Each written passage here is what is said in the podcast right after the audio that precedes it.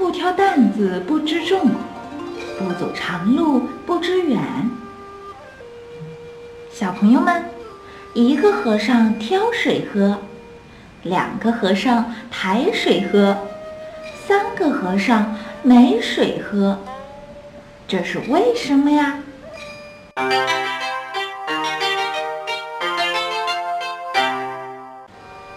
唐僧师徒四人去西天取经，一路上孙悟空上蹿下跳，经常一个筋斗云就跑很远，看不见人影。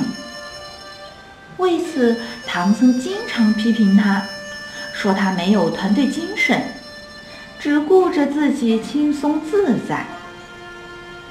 孙悟空心里很不服气。有一天，孙悟空又被师傅骂了。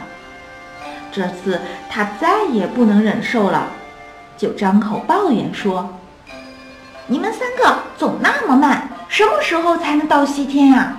就不能走快一点吗？”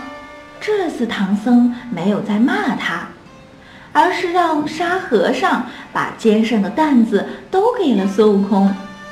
让他一步一步地往前走，没过多久，孙悟空就累得站不起来了。从此以后，他再也不抱怨唐僧和沙和尚他们走得慢了。这就是不挑担子不知重，不走长路不知远，就是你不体验一下某事情，就不知道有多难。不担起责任，就不知道责任有多重；不实践，就没有发言权。